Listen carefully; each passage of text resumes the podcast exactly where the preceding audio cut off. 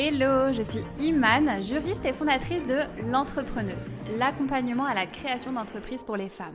Si tu es future entrepreneuse ou même déjà entrepreneuse, que tu souhaites te lancer à ton compte mais que tu te poses plein de questions, ce podcast est fait pour toi. On va parler ensemble de toutes les astuces, de toutes les stratégies et de tout ce que tu dois savoir pour créer l'entreprise de tes rêves. Mon mot d'ordre, c'est la simplicité. Je vais t'expliquer les choses de manière concrète et simplement. Alors pour ne louper aucun épisode, abonne-toi, c'est totalement gratuit et soutiens le podcast en laissant une jolie note. C'est parti pour l'épisode du jour.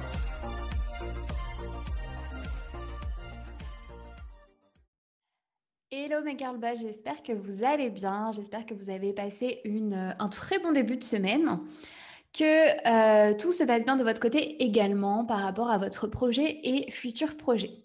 Aujourd'hui, on se retrouve ensemble pour papoter de différenciation.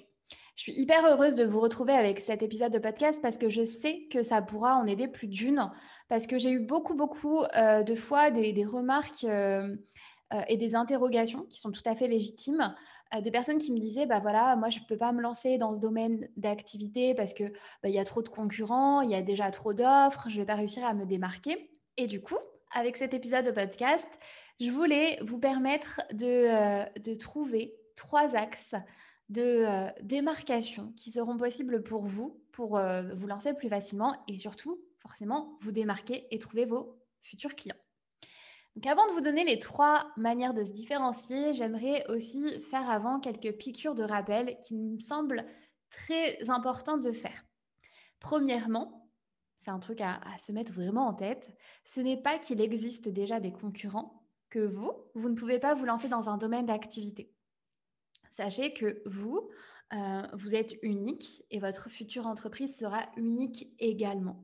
Le but n'est pas d'aller euh, copier euh, la voisine, mais de tout simplement trouver sa propre source d'inspiration pour en faire dégager un, business qui vous ressemble.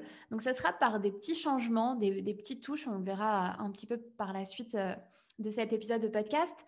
Mais, mais voilà, ce n'est pas qu'il existe des concurrents que vous ne pouvez pas vous lancer dans ce domaine-là vous avez sûrement votre, euh, voilà, votre petite touche euh, à vous, même si là, pour l'instant, vous vous dites peut-être euh, que vous n'en avez aucune idée, mais ça va venir. Vous allez trouver votre axe de différenciation, ça c'est sûr.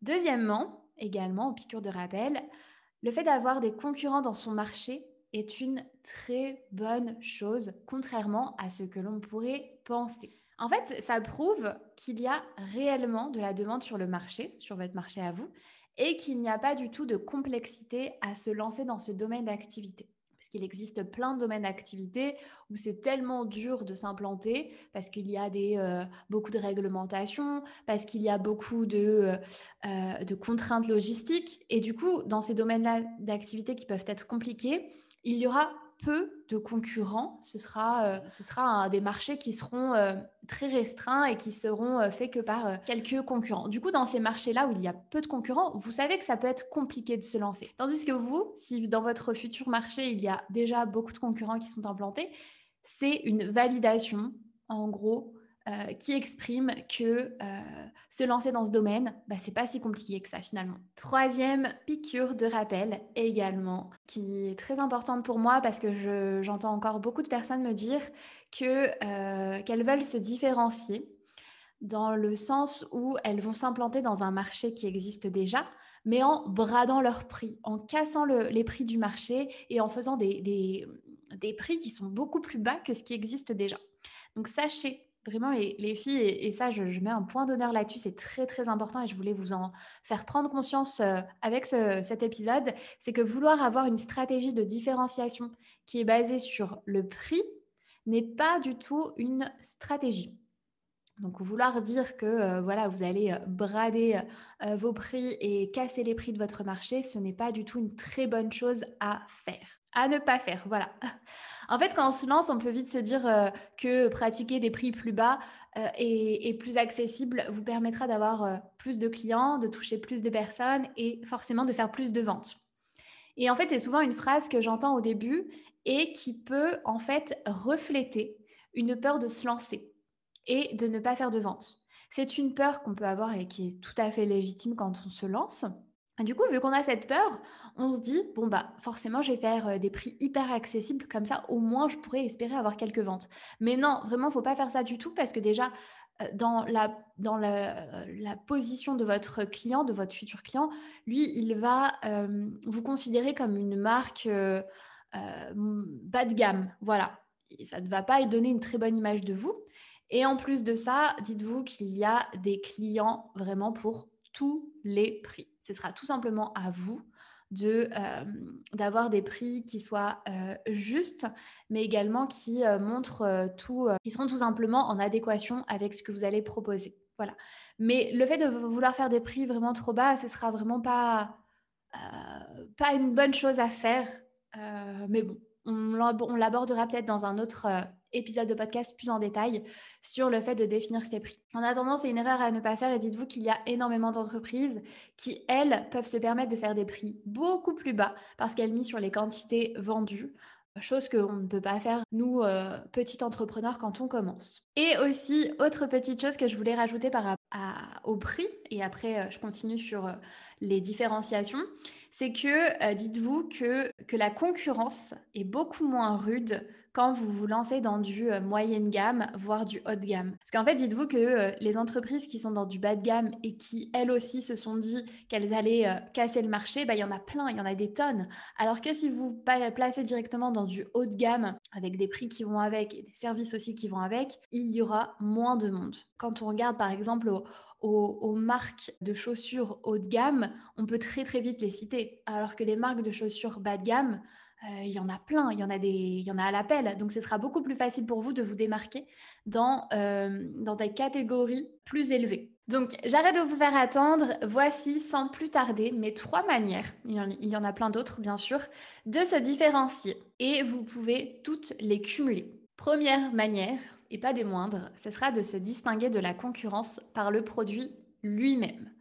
Ici, il va falloir analyser ce qui se fait sur le marché pour voir comment vous allez vous améliorer, tout simplement, modifier, se restructurer le produit de base pour qu'il puisse être lui-même différent par rapport à ce qu'on ce peut trouver sur le marché. pas besoin d'avoir un produit totalement différent pour se démarquer, hein, bien sûr. Ce sera par des petits détails.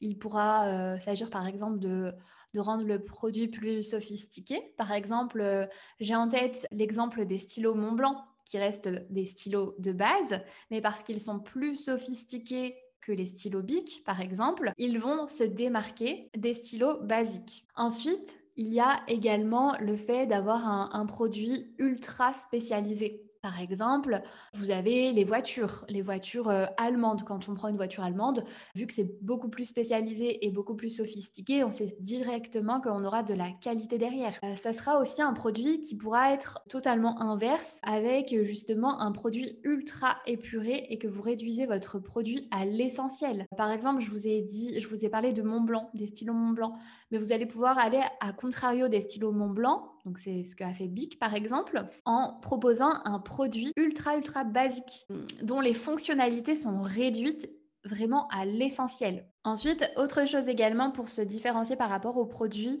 ce sera d'ajouter des niveaux de performance plus élevés. Par exemple, dire au client qu'il aura un niveau de performance sur le produit qui sont 80 euh, fois plus élevés que euh, celle euh, du marché. Ce sera aussi de miser sur la durée de vie plus longue de votre produit. Donc là, ça va vraiment dépendre de ce que vous allez proposer. Donc repérez dans votre marché les éléments qui peuvent être à améliorer dans le produit que vous vendez. Par exemple, dans le domaine du maquillage, ce sera avoir, je ne sais pas, des palettes de couleurs qui, qui soient hyper, hyper pigmentées en disant qu'elles sont 80% euh, plus pigmentées que ce que vous pouvez retrouver sur, euh, sur le marché. Donc repérez vraiment les, les points d'amélioration que vous allez pouvoir faire par rapport au produit lui-même. Ensuite, vous allez pouvoir également améliorer l'apparence du produit. Donc ça, c'est toujours dans la, dans la catégorie euh, différenciation par le produit. Vous allez pouvoir améliorer son apparence le, le, rendre plus, je sais pas, plus stylé, plus, fonctionnel également. Ça pourrait être ça. Vous prenez votre produit basique, vous regardez ce qui dérange dans l'apparence, dans l'apparence du produit sur le marché. Donc, vous n'hésitez pas à questionner votre entourage, à questionner vos amis sur ce qui pourrait être à améliorer et vous changez ça. Vraiment, l'esthétisme d'un produit et encore plus maintenant est un critère important et à ne pas, négliger. Deuxième manière de se différencier dans son marché, ce sera de se différencier par le service. Donc là, on ne parle plus du produit en lui-même que vous allez vendre, mais de tous les services qui vont entourer la vente. De plus en plus de marques ont compris qu'il fallait associer des services à leurs produits pour se démarquer. Et ça, c'est une très bonne chose à faire et c'est à faire de toute manière en complément de la première. Exemple, proposer une aide à la mise en route d'un produit, par exemple, une installation, une formation au client en plus de la vente du produit, un conseil, un service de réparation qui va avec, une garantie. Il y a plein, plein de choses possibles à faire. Par exemple, euh, ici, euh, IKEA, j'ai l'exemple d'IKEA qui vraiment, ce sont les rois euh, au niveau des, services sur le marché de l'ameublement. Eux, ce qu'ils font, c'est que vraiment dans leur magasin, tout est fait pour avoir un service optimal.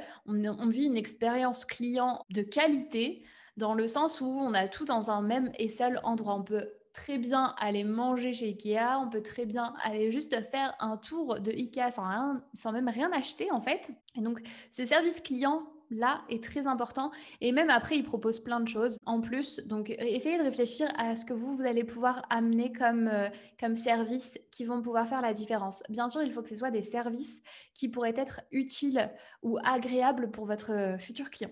Troisième manière de se démarquer de ses concurrents, ça sera de le faire par l'image de marque. Vraiment, vous devez... En fait, de toute manière, les trois stratégies que je vous donne, enfin les trois façons de faire, euh, ce sont des, des, stratégies qui sont pour moi essentielles à faire pour les trois. C'est pour ça que je vous ai parlé que des trois aujourd'hui. Vous devez travailler sur, sur chacune d'elles, vraiment.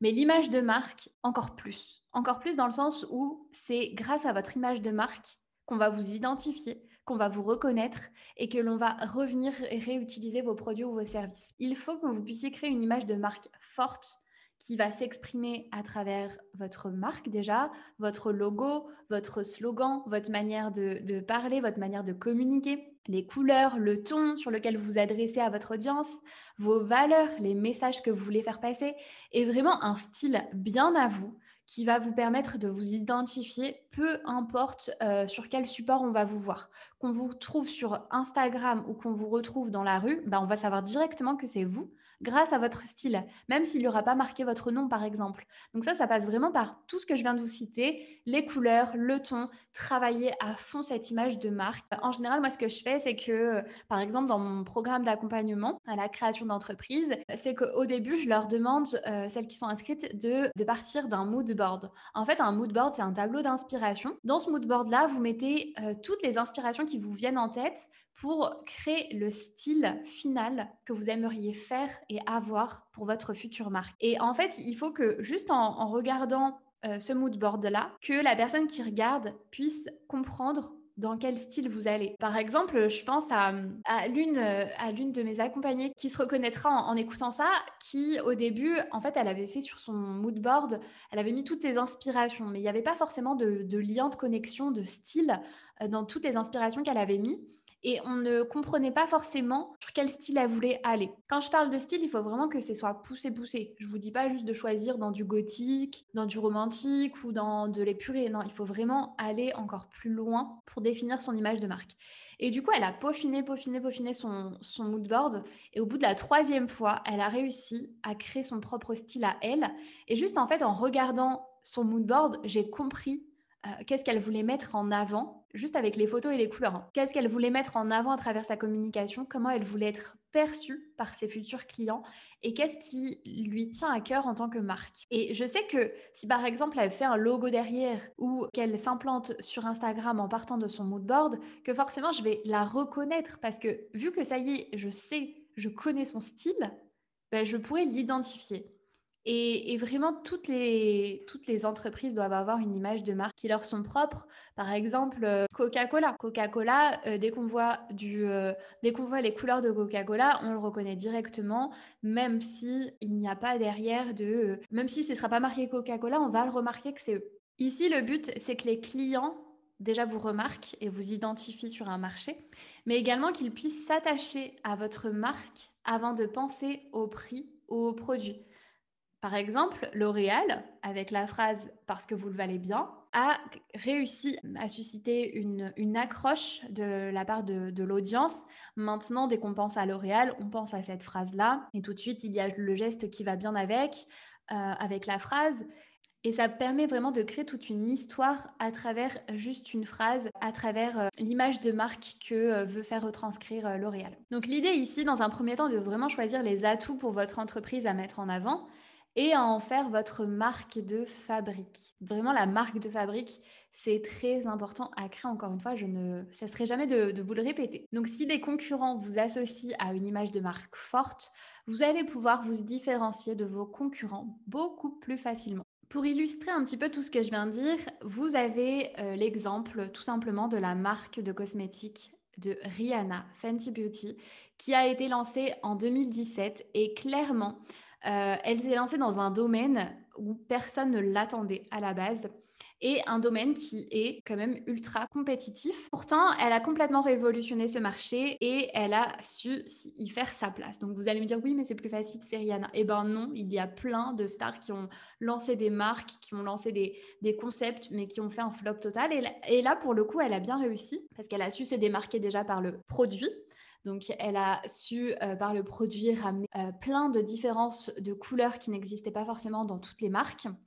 Elle a su également euh, augmenter la qualité de, ses produits en euh, augmentant la pigmentation, donc c'est comme l'exemple que je vous ai donné tout à l'heure, la pigmentation euh, de, des produits. Donc bref, elle a fait de ces produits vraiment des produits de qualité. Ensuite, également, on peut les reconnaître grâce à leur packaging, donc des packaging euh, en général très nude qui peuvent s'emboîter. Et également, elle a su développer une image de marque très très très forte, donc qui tourne autour d'elle, mais également autour de plein de valeurs essentielles pour la marque. Donc en résumé de ce podcast, pour celles qui sont arrivées jusqu'au bout, il y a de plus en plus de concurrents et dans presque dans tous les domaines, puisque forcément c'est de plus en plus facile de créer son entreprise, donc c'est normal. Oui, c'est compliqué de se faire une place parmi tous ceux déjà présents mais c'est pas du tout impossible. Vraiment, si, vous respectez ces, critères de démarcation, et si vous ajoutez votre propre touche à vous en faisant parler vos valeurs, votre message, votre histoire, il n'y a aucune raison pour que vous ne puissiez pas attirer euh, des personnes vers votre marque. Vous avez toute une personnalité, vous avez tout un potentiel à exploiter, vous êtes unique et vous avez tout quelque chose à apporter, ça j'en suis convaincue. Donc n'hésitez pas, vraiment essayez de réfléchir à tout ça. En tout cas, j'ai été ravie de faire ce podcast avec vous. Euh, s'il vous a plu, comme d'habitude, laissez-moi un 5 étoiles, ça me ferait trop plaisir. Encore une fois, je lis vraiment tous les messages et à chaque fois, ça me touche trop, trop, trop quand je vois que vous prenez le temps de m'écrire. Euh, je suis trop contente de ça et je suis trop reconnaissante. Donc, merci encore une fois. J'ai hâte de continuer les podcasts avec vous. J'ai hâte de continuer l'aventure entrepreneuriale avec vous. Et encore une fois, on se retrouve bah, au prochain épisode, tout simplement.